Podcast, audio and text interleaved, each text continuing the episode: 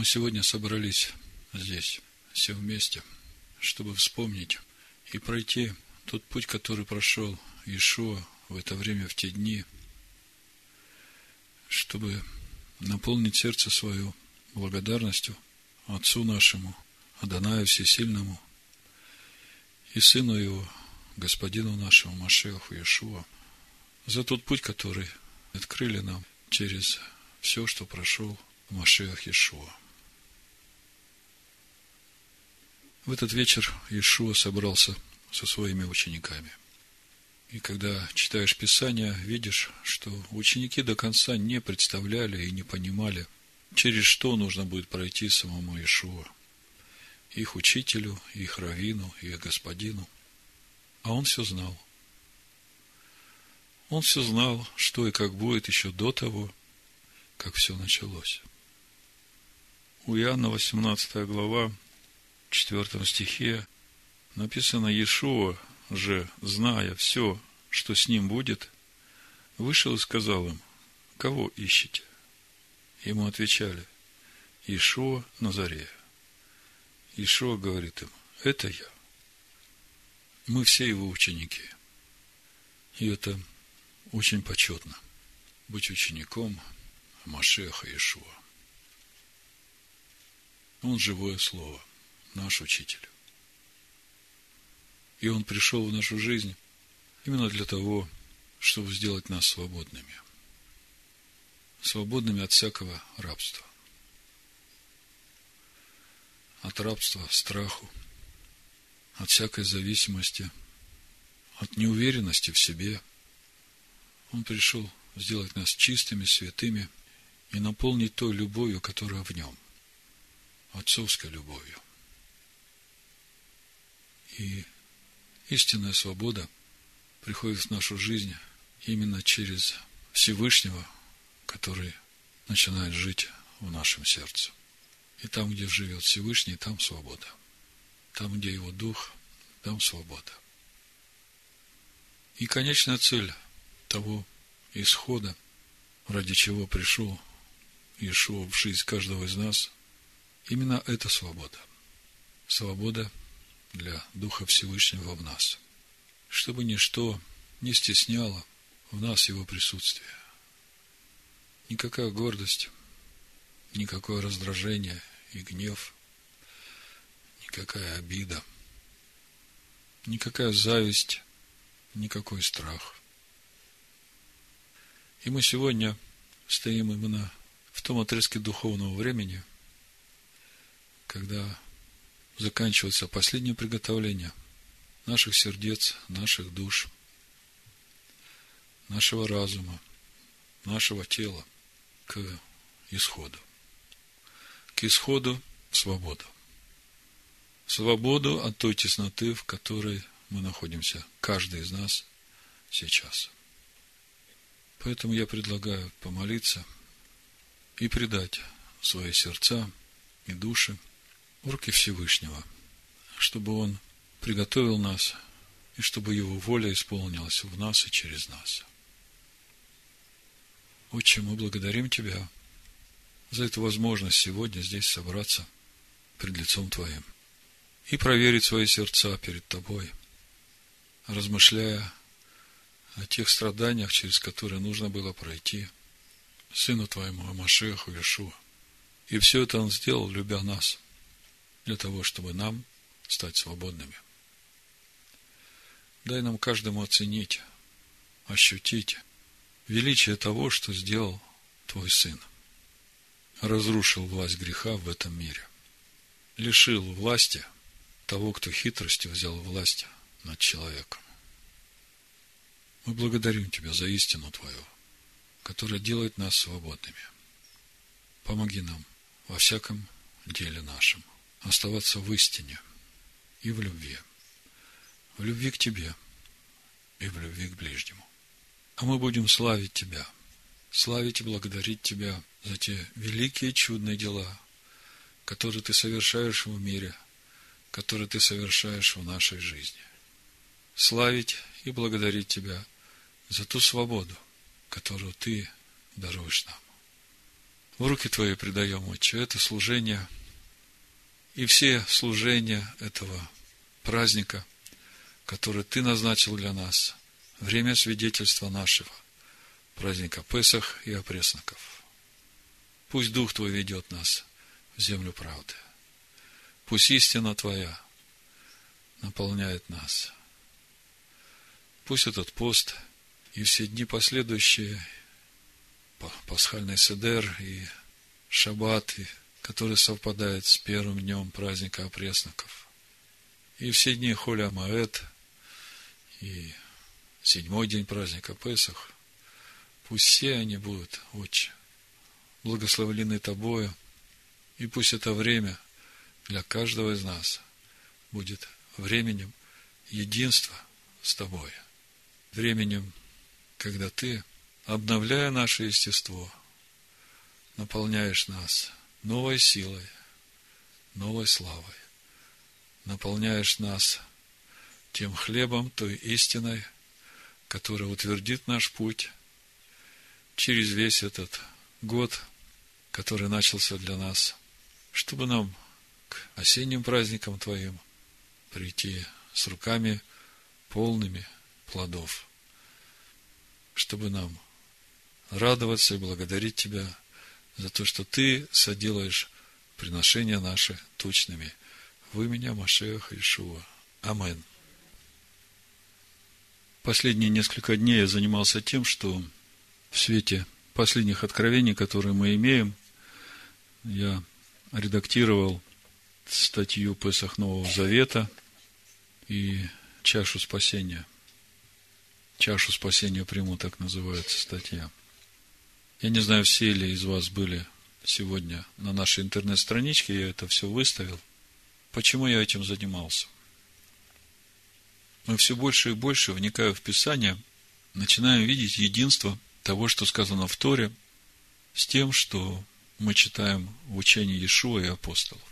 Более того, мы даже уже можем находить в посланиях апостолов те мысли, которые они говорят, которые кажутся, что это что-то новое, на самом деле мы можем уже находить, откуда это они взяли в Торе и пророках.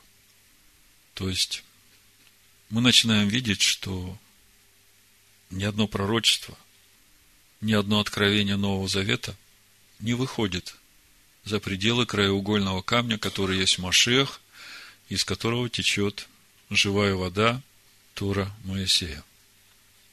И вот в контексте праздника Песах и Агады Песах, которая уже, наверное, около трех тысяч лет, с тех пор, как Всевышний вывел свой народ из Египта. И мы все знаем, что Агада Песах, в основе ее лежит сказано Всевышним в книге Шмот, 6 главе, «Выведу, избавлю, спасу и приму в народ». Это то, о чем Всевышний говорит Маше, когда посылает его выводить из Египта. Исход 6 глава, я прочитаю. С 6 стиха написано, «Так скажи сынам Израилевым, я Адонай, и выведу вас из-под иго египтян, и избавлю вас от рабства их, и спасу вас мышцу простертую и судами великими, и приму вас себе в народ, и буду вам всесильным, и вы узнаете, что я Адонай всесильный ваш, изведший вас из подыга египетского. Так вот, размышляя над э, Агадой Песах, пасхальным седером, и сравнивая это с тем, что мы читаем в Евангелии от Луки, и в этом году мы увидели очень важную вещь, что в этом пасхальном седере, в этих четырех чашах, весь путь нашего спасения и в э, Новом Завете как раз он присутствует. Вот я прочитаю немножко из того, что я написал в поздравлении братьев и сестер в Амашеях Иешуа размышляя над порядком проведения традиционного иудейского Седера Песах и сравнивая этот порядок с тем описанием Седера Песах, которое было у Иешуа с его учениками, о котором мы читаем в Евангелии от Луки, прихожу к выводу, что нам первую чашу из четырех, которые связаны с обещанием Всевышнего «выведу, избавлю, спасу, приму народ», нужно выпивать 14-го Ниссана вечером, на заходе солнца. То есть, в чем вопрос? Традиционно пасхальный седер в синагоге начинается после захода солнца. И все четыре чаши, первая чаша начинает выпиваться после захода солнца. Ну вот в свете тех откровений, которые мы получили в этом году, я понял, что первая чаша пасхального седера, ее надо пить до захода солнца. Объяснение простое. Если третья чаша, которая выпивается после вечери, это запечатление пройденного нами пути полноту возраста Машеха, и это происходит в Йом-Кипур, если говорить в контексте Писания, то это э, то, о чем мы читаем у Исаия в 53 главе, в 11 стихе, где написано, что через познание Его, познание Его, Он праведник, оправдает многих, и грехи их на себе понесет. То есть, нашим оправданием уже является познание Его, то есть Его присутствие в нас, и вот те, которые имеют его присутствие в себе, вот их грехи он понесет на себе. И это суть праздника Йом-Кипур, и это как раз то, о чем мы читаем про третью чашу. Чаша после вечери. Ну, мы говорили, и вот завтра мы будем все принимать в этом участие. Чаша после вечери – это когда уже весь агнец, которого надо познавать, съеден во время начала пасхального седера средняя маца, и это маца, которая указывает на самого Машеха, преломляется на две части. И первая часть съедается шулхана рух, так называемого праздничного стола, да. А вторая часть прячется. И потом ее находят дети. И это очень такой символичный образ. То есть, дети тех, которые вышли из Египта, найдут вторую часть этого афикамана, вторую часть Машеха. И вот после того, как съедается уже эта вторая часть, афикаман, после афикамана, афикаман на десерт переводится, уже ничего нельзя вкушать, все, что можно было съесть, было съедено до этого. После афикамана уже ничего не кушается, и после этого выпивается третья чаша – мы ее называем чаша спасения, в Гаалте, по сути, чаша выкупа, как переводится от глагола Гааль выкупать. И потом воспевается Галель, поются псалмы, то, о чем мы читаем в Евангелии, когда Ишуа после пасхального седера, после этой чаши, которую после вечери они выпили, мы читаем дальше, они воспели Галель и пошли на Илионскую гору. Даже непонятно, пили они четвертую чашу или нет, но чашу после вечери они выпили. Так в Евангелии от Луки написано, и потом мы читаем в Евангелиях, что они воспели, ну, написано просто воспели, на самом деле воспели Галель. И это все буквально в той последовательности, как есть э, в пасхальной Агаде. И зашли на гору. Так вот, э, после Галель тогда уже выпивается чаша принятия в народ, и на этом э, пасхальный седер заканчивается. Так вот, если третья чаша, которая выпивается после вечери, это запечатление пройденного нами пути в полноту возраста Машеха, и это происходит в Йом-Кипур, то начинается наш путь в свободу от греха с принятия жертвы Иешуа Машеха, которая была принесена Всевышним за нас 14-го Ниссана вечером на заходе солнца, как написано в Торе, в Тарзаконе 16.6. Для нас, уверовавших в Амашеха Иешуа, это и есть первая чаша, чаша освящения. В Агаде Песах она так и называется, чаша освящения. Потому что в молитве, которая произносится на первую чашу, речь идет о нашем освящении его заповедями. Чаша вхождения в завет Авраама. Идти к себе истинному, наступая на себя, к лицу Всевышнего и становиться непорочным. Итак, мы собираемся все вместе на тайную вечерю – Почему тайная вечеря, мы сейчас об этом поговорим. учеников Амашеха Иешуа. Изучаем о году Песах Нового Завета. Делаем причастие, выпиваем две чаши, как в Евангелии от Луки, то, как у нас написано в Дедах, 9-10 глава. И входим в пост. Весь следующий день 14-го Ниссана находимся в посте, и вечером до захода солнца собираемся и начинаем Седер Песах с первой чаши, которую выпиваем до захода солнца. Затем всю ночь вкушаем агнца, изучаем Священное Писание, делимся откровениями и свидетельствами, молимся, прославляем Всевышнего, выпиваем вторую чашу, съедаем шулхана рух, накрытый стол, смотри традиционно о году Песах. Третью чашу выпиваем примерно за полтора-два часа до рассвета, поскольку написано «не оставляйте от него до утра». Исход 12.10. И еще написано «а вы никто не выходите за двери дома своего до утра». Исход 12.22. Почему я это так акцентирую? Потому что сегодня в синагоге все стремятся закончить пасхальный седер к 12 часам ночи. Я не берусь комментировать э, мотивы, почему это все так быстро делается. Я в Писаниях вижу, что нужно пребывать в доме всю ночь и не выходить за пределы дома, того дома, где ты вкушаешь агнца.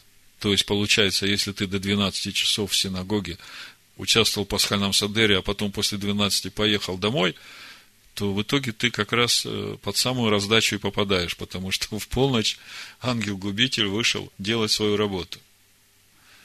И это, я думаю, не полезно. Слово говорит, до рассвета не выходить. Но те, которые у нас уже не первый раз э, знают, как это, не понимают все.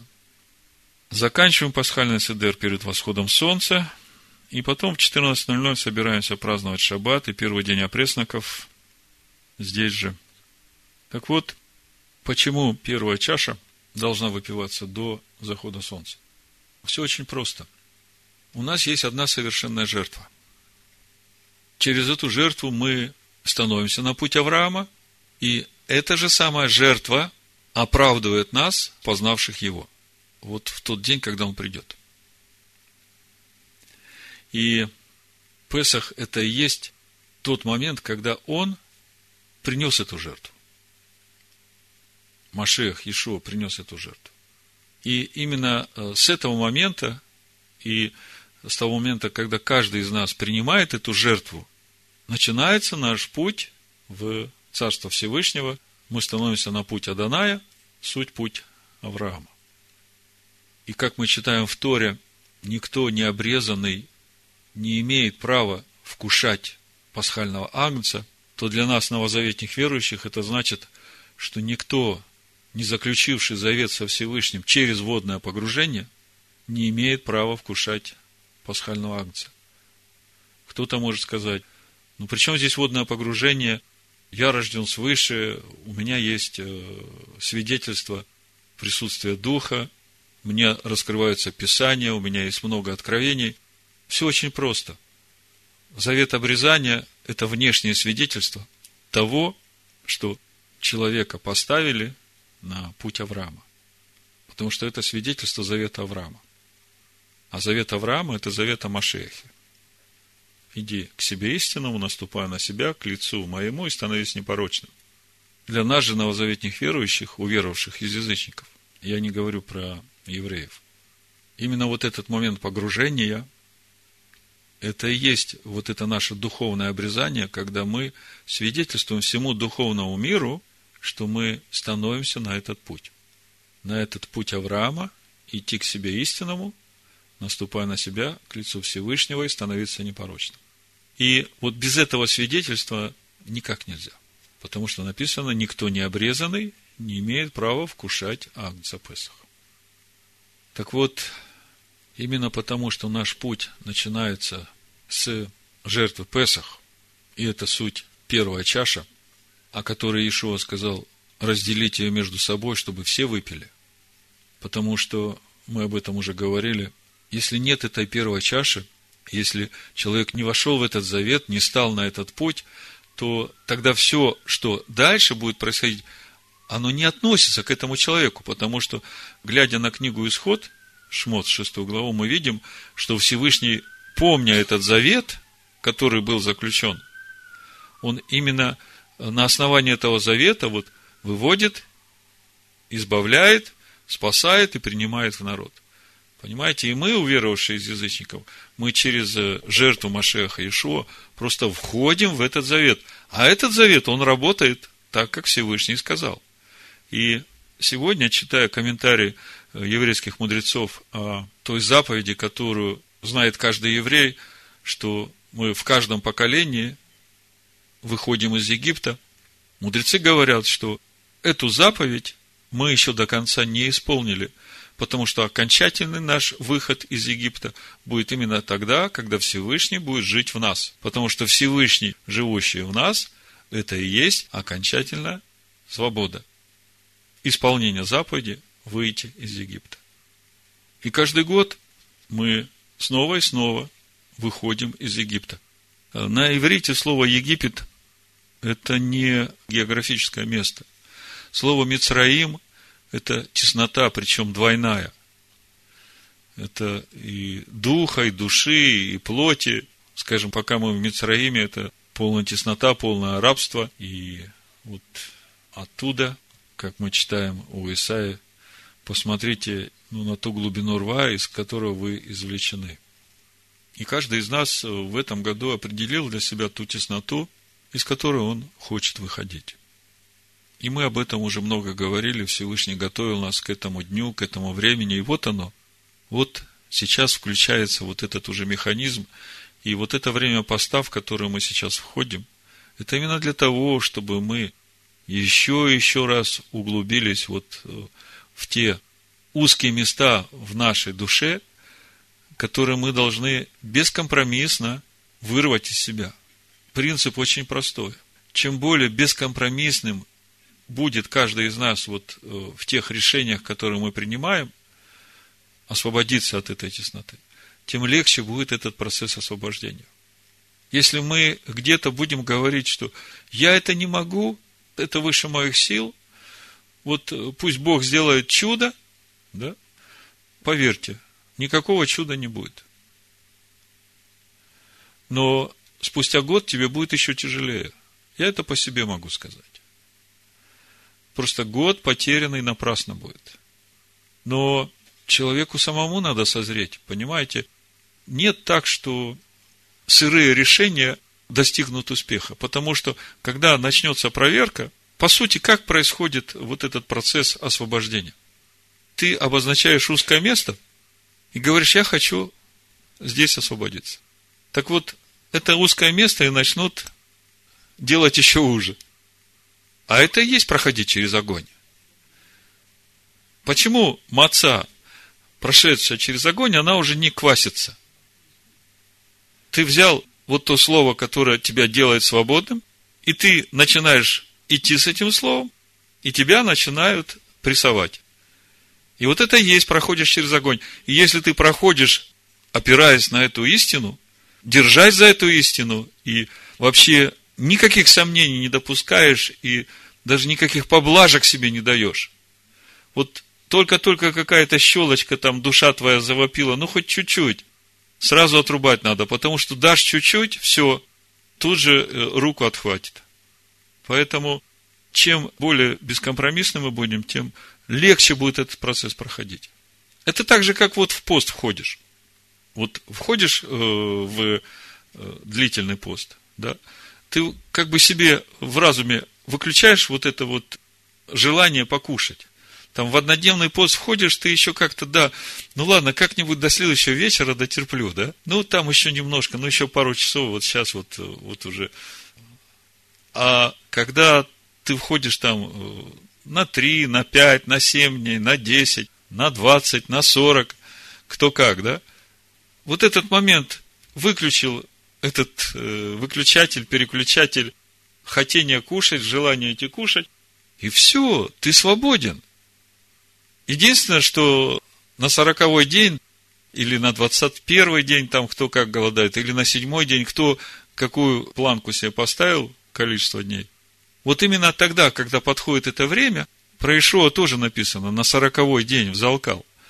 Понимаете, вот включается этот механизм ломки, когда тебе надо уже терпеть. Вот уже когда ты, ну, знаешь, что вот-вот это все уже заканчивается.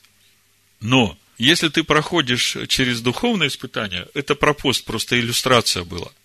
Когда ты обрезаешь что-то в себе, то, еще раз говорю, если конкретно принимаешь решение, что все, я от этого однозначно отказываюсь. И даже когда я уже стану сильным и буду победителем этого, я ни в коем случае не допущу себе такую мысль. Ну вот я сейчас уже свободен от этого. Я же могу немножко там заглянуть там, вот в эту игру поиграть, или вот эти новости посмотреть, там, или еще кто-то что-то, пирожное вот это съесть там. Понимаете, в Торе есть один закон о пленнице, которую взял в жену. Помните, да? Так вот, проблема в том, что человек, который взял в жену пленницу побежденного врага, то есть вышел на войну, победил врага и увидел красивую пленницу, ну, жена того врага была. И он ее взял в плен, она ему понравилась, и он решил ее взять в жену. Так чем это заканчивается? У них рождается сын, и этот сын первенец, ему по закону двойная доля наследства – а в конечном итоге этого сына побивают камнями, потому что он буйный оказался. Он родителей не слушает, имение все растратил. И его побили камнями. И спрашивается, кто виноват? Кто виноват, что родился буйный сын? И в итоге родители остались без э, сына. Более того, потом этот воин взял еще одну жену, потому что это ему уже стало неприятно. А вот это и есть жена врага, вот это вот э, как бы невинное такое, на первый взгляд, желание. Ну вот я же теперь свободен от этого, я могу с этим немножко поиграть. Вот знаете, что это жена врага, бойтесь. Потому что немного поиграешь, родится уже плод. И ты потеряешь полимения и кучу неприятностей наживешь свою жизнь. Вот такой наш процесс исхода. Поэтому, входя в пост, завтра побудете в покое, поразмышляйте еще раз, посмотрите, насколько есть эта внутренняя решимость и убежденность следовать этому и не отступать от этого. И молиться, чтобы Всевышний провел вас через весь вот этот год, чтобы вам устоять. Потому что вот сейчас, завтра вечером, мы должны дать Всевышнему реальное свидетельство, что мы выходим из этой тесноты. Свидетельство должны дать. То есть Всевышний должен внутри увидеть эту решимость. И на следующий день после первого дня праздника опресноков праздник Вознесения первого снопа. Здесь тоже можно много было бы рассказать, но я думаю, мы доживем до этого дня и об этом тоже поговорим. Начинается с этого дня отсчет семь полных недель семь полных недель, и на 50-й день очередное время свидетельства, нашего свидетельства. В это время мы уже должны принести начатки вот той новой природы, которую мы сейчас в себя только закладываем, посеяли. И мы приносим эти начатки Всевышнему праздник Шивоот. И они испекаются квасными, то есть это еще не полнота совершенства, это только начатки, поэтому они квасные. То есть, у меня уже есть эта природа, но как бы до конца еще победа не достигнута. И потом после этого начинаются самые такие, ну, с какой стороны посмотреть?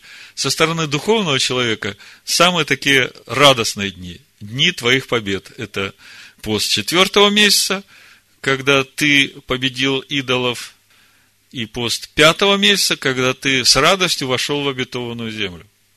И потом э, праздник э, труп, когда ты уже э, воцаряешь Всевышнего вот там, где до этого он не царствовал.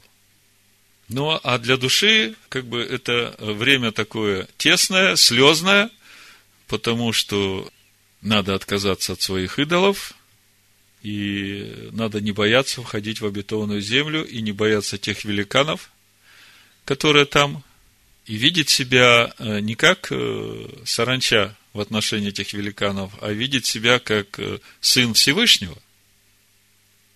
Ну и, конечно, после того, как э, мы воцарили Всевышнего, есть еще 10 дней трепета, когда мы как бы дорабатываем те шероховатости, которые были еще на пути, и в праздник Йом-Кипур мы уже все здесь в белых одеждах, стоим перед Всевышним, смиряем души наши.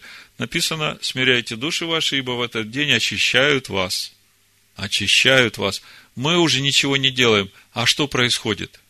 Вот Машиах проходит здесь, касаясь каждого, и выносит вот то все греховное там, где мы уже познали его. Через познание его он оправдает многих, и грехи их на себе понесет. Вот, вот этот процесс запечатления нашего духовного уровня.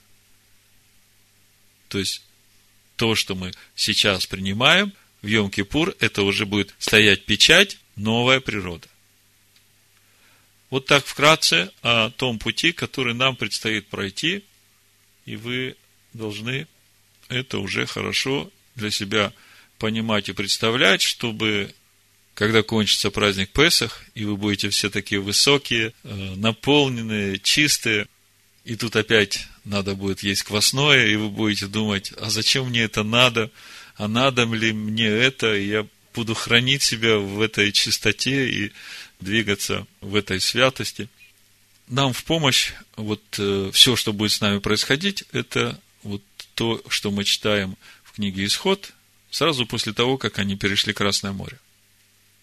Все так замечательно, все так хорошо. Скажите мне, Красное море, на какой день перешли после выхода из Египта?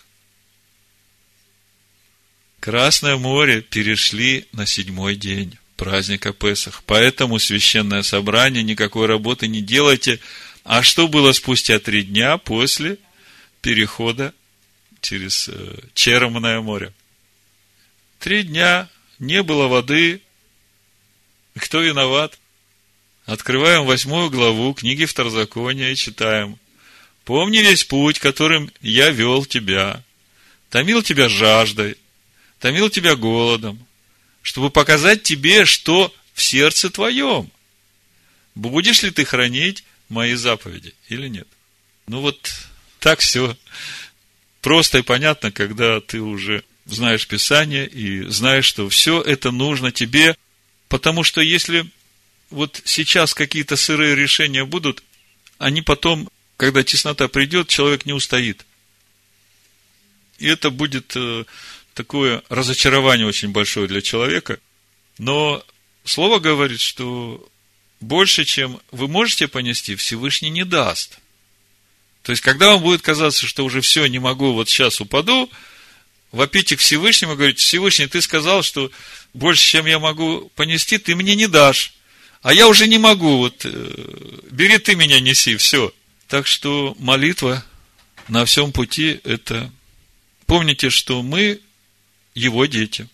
Вот э, послушайте, какое поздравление написал с праздником Песах для всех братьев и сестер.